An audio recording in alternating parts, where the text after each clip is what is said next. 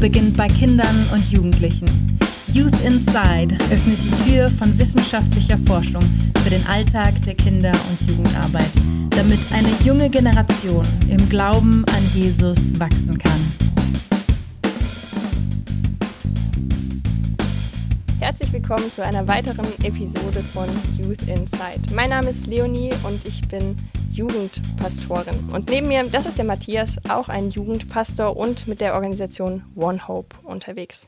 Matthias, du hast dich in so eine ziemlich dicke Studie reingefuchst. Youth Ministry That Transforms. Nimm uns doch mal ganz kurz in diese Rahmenbedingungen mit hinein. Ja, Leonie, ich freue mich mega hier zu sein. Youth Ministry That Transforms ist eigentlich eine ziemlich alte Studie schon, aber hat noch so viele relevante Informationen und einfach Statistiken für uns und wirklich auch ähm, hilfreiche Tipps und wahrscheinlich auch, also vor allem wissenschaftlich erarbeitete Sachen, die funktionieren in all diesen mhm. Bereichen, die eben als Problemfelder aufgezeichnet werden. Wir haben 2416 befragte Jugendleiter, die einen riesigen Fragebogen von 260 Fragen ausgefüllt haben für diese Studie. Das Ganze wurde in 90ern, Ende 90er gemacht und 2001 veröffentlicht. Mhm. Und genau, es ist wirklich ein Werk, ähm, mit dem kann man sehr viel anfangen. Das glaube ich dir sofort. Was macht diese Studie denn so besonders? Also das Besondere daran ist, dass anders als in vielen anderen Studien, die wir hier ja bei Youth Insight haben, es eben nicht um die Jugendlichen geht, die mhm. untersucht werden, sondern um Jugendleiter, ganz mhm. konkret. Also was erleben Jugendleiter eigentlich? Was sind die Probleme und die Sorgen, die sie bewegen? Welche Herausforderungen haben Sie und auch welche Interessen, welches Bedürfnis haben Sie nach Weiterbildung oder welche Prioritäten setzen Sie, welchen Erfolg sehen Sie, wie zufrieden sind Sie mit Ihrer Arbeit und all diese Sachen. Und es geht wirklich ins Eingemachte, wenn man das als Jugendleiter selber liest, kann es ein bisschen wehtun. Mhm. Und wenn du sagst, okay, du bist ja selber auch Jugendleiter, inwiefern war es für dich dann jetzt ein Gewinn, das zu lesen? Naja, also du liest das und du erkennst einfach dein eigenes Leben geschrieben auf diesen Seiten und merkst, wow, ich bin gar nicht alleine in diesen mhm. Dingen. Mhm. Und was auch wirklich interessant ist, das ganze, die ganze Studie hat funktioniert wie so ein Persönlichkeitstest, weißt du, wo mhm. man so Sachen, ganz viele Fragen ausfüllt und du dann im Prinzip so ein bisschen profiliert wirst. Yeah. Und dadurch konnten die halt sehr gut vergleichen, in welchen Umständen, in welchen Größenordnungen von Gemeinden, ob du eher ländlich oder städtisch angesiedelt bist, welcher konfessionellen Herkunft mhm. du bist. All diese Sachen konnten miteinander verglichen werden und da kannst du halt auch sehen, welche Problematiken oder Interessen oder Prioritäten wo mehr gesetzt werden. Und ich glaube, es hilft einfach sehr viel, ähm, nicht nur einen selbst zu verstehen, sondern eigentlich die ganze christliche Landschaft und sich mhm. darin irgendwie so ein bisschen zu finden und zu schauen, wie gehe ich jetzt von da, wo ich bin, weiter. Mhm. Und ist dieses dicke Buch ein Buch, das lese ich einmal oder würdest du sagen, nee, eigentlich war das tatsächlich ein Buch, das würde ich auch nochmal zur Hand nehmen. Äh, zur Hand nehmen, ja, als eine Art Nachschlagewerk. Ich glaube mhm. wirklich, dass man sagt, ich lese es jetzt nochmal von vorne bis hinten durch. Es ist schon wirklich reich an wissenschaftlichen Arbeiten und mhm. Erkenntnissen, mhm. dass man schon ein bisschen einmal, einmal gelesen haben muss, um zu wissen, wo finde ich jetzt was wieder. Aber für mich mhm. ist es jetzt wirklich ein Nachschlagewerk geworden. Und was wären Rubriken, die du zukünftig gerne nochmal nachschlagen würdest? Also es beinhaltet zum Beispiel wirklich quasi ein ganzes Curriculum für mhm. Weiterbildung und überhaupt Ausbildung von Jugendleitern konkret.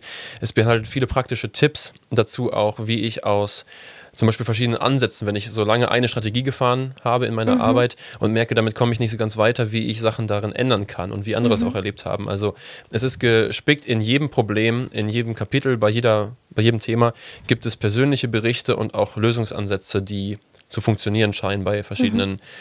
Gemeinden, die mhm. man sich einfach selbst nochmal zu Herzen nehmen kann, um zu schauen, wie mhm. kann ich äh, an diesem Punkt weiterkommen. Und was war in der Studie so eine Zahl, die dich einfach hat hellhörig werden lassen? Oh ja, also Zahl auf jeden Fall die 60, 60 Prozent. Mhm. 60 Prozent aller Jugendleiter in dieser Studie haben ganz bewusste und, und starke Sorgen geäußert um ihre persönliche Zeit mit Gott. Mhm. Äh, und darum, dass wow. ihre Arbeit ihre persönliche Zeit mit Gott eben raubt.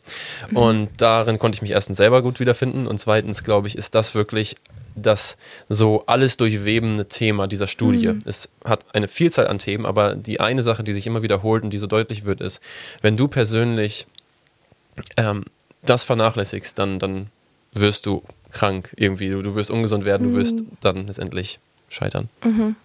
Spannend. Ich könnte mir gut vorstellen, dass äh, auf diesen vielen Seiten viele zitierträchtige Aussagen standen. Mhm. Was ist denn so dein persönliches beste Zitat gewesen. Ja, ich lese es dir mal vor. Es passt genau zu dem, was ich schon mit der Zahl 60 eben gesagt habe. Dieser Satz hat mich sehr, hat es einfach auf den Punkt gebracht für mich. Er heißt, mhm. setz deinen Fokus darauf, eine Person Gottes zu sein, mhm. bevor du die Arbeit Gottes tust. Gott ist deine geistliche Gesundheit weitaus wichtiger als der Hype deiner Jugendarbeit. Also das ist übrigens übersetzt aus dem Englischen. Ne? Mhm. Wenn du Gott suchst, wirst du übernatürliche Elemente in deinem Dienst haben, die keine noch so großartige Idee produzieren kann. Mhm. Super steiler Satz. Liest du ihn uns bitte ja, nochmal noch vor, weil der einfach so voll war? Setz deinen Fokus darauf, eine Person Gottes zu sein, bevor du die Arbeit Gottes tust. Gott ist deine geistliche Gesundheit weitaus wichtiger als der Hype deiner Jugendarbeit. Wenn du Gott suchst, wirst du übernatürliche Elemente in deinem Dienst haben, die keine noch so großartige Idee produzieren kann. Wow, okay, du hast schon gesagt, geistliche, diese geistliche Dimension unseres Seins, das zieht sich da so durch, das sollten wir als Jugendleiter nicht vernachlässigen. Sag mal, was sind denn so die Hauptergebnisse, die diese Studie mhm. zutage gefördert hat, daneben? Ja. Genau, also wie gesagt, es wurden ganz viele Jugendleiter profiliert und miteinander verglichen und dann konntest du sehen, welche Sachen im Prinzip einen Unterschied machen. Wo mhm. geht es Leuten besser? Wer sieht mehr Ergebnisse in seiner Arbeit? Und was darin einen Unterschied macht, sind vor allem drei Sachen. Das ist erstmal die Erfahrung. Die mhm. Erfahrung macht einen Unterschied. Also für alle, die neu im Dienst sind, bleibt dran. Die Erfahrung wird, wird gesammelt und ähm, erworben und das macht einen Unterschied. Der Ansatz mhm. macht einen Unterschied. Wie ich daran gehe, welche Strategie, welche Prioritäten ich setze. Und tatsächlich auch die Umgebung macht anscheinend auch einfach einen Unterschied. Also ob ich in einer kleinen, großen Gemeinde bin mhm. und ähm, genau auch ein bisschen in welcher Konfession oder ob ich städtisch und ländlich lokalisiert bin, solche Sachen. Mhm. Tatsächlich werden wir auf zwei Sachen, also der, die Erfahrung macht den Unterschied und der Ansatz macht den Unterschied, in zwei weiteren Episoden nochmal eingehen. Nenn uns doch ein paar Aspekte, die sich dahinter verbergen. Die Umgebung macht den Unterschied, weil Umgebung mhm. scheint mir etwas zu sein, das kann ich gar nicht unbedingt verändern. Mir nicht aussuchen, ja, das mhm. stimmt leider häufig. Ich glaube, da muss man sehr darauf achten, als junger Leiter vor allem, mhm. ob die Umgebung für mich auf Dauer die richtige ist. Aber wenn ich weiß, ich bin dahin berufen und ich soll hier mhm. bleiben, aber diese Umgebung fördert mich nicht so sehr, wie eine andere Umgebung mich vielleicht fördern könnte, ne? dann vergleicht man sich mit anderen mhm. Gemeinden, die groß sind und was auch immer mhm. und da beneidet man andere Jugendleiter darum, welche Förderung die kriegen. Leider gibt es dafür keine gute Ausrede oder keine einfache Lösung. Man mhm. muss letztendlich sich einfach dementsprechend selber ausstrecken nach Wachstum, nach mhm. Weiterentwicklung. Und wie das praktisch geht, dafür liefert die Studie auch einige Inhalte, einige Tipps, die ich euch allen Zuhörern sehr ans Herz legen würde. Aber ich glaube, das ist durchaus eine Sache, die entspricht einfach unserer Realität. Es mhm. ist einfach nicht überall gleich und mhm es bringt uns auch nichts, uns zu sagen, ja, man muss nur die richtigen Sachen machen. Irgendwo bist du halt ein Stück weit eingeschränkt oder gefördert mhm. durch deine Umgebung. Mhm. Aber ich denke, wir sollten uns darauf, darauf auch nicht ausruhen und sagen, ja, ich kann halt nicht mehr machen, sondern mhm. da, wo ich mich weiterentwickle und das, was, wo ich was zulerne, da denke ich, kann ich auch einen Unterschied in meiner Umgebung letztendlich machen. Mhm. Hey, vielen Dank. Also danke für die kurzen Einblicke, den Überblick von der Studie. Ähm, und wir werden in zwei weiteren Episoden die Schwerpunkte die Erfahrung macht den Unterschied und der Ansatz macht den Unterschied nochmal unter die Lupe nehmen. Ja, let's go. Ja.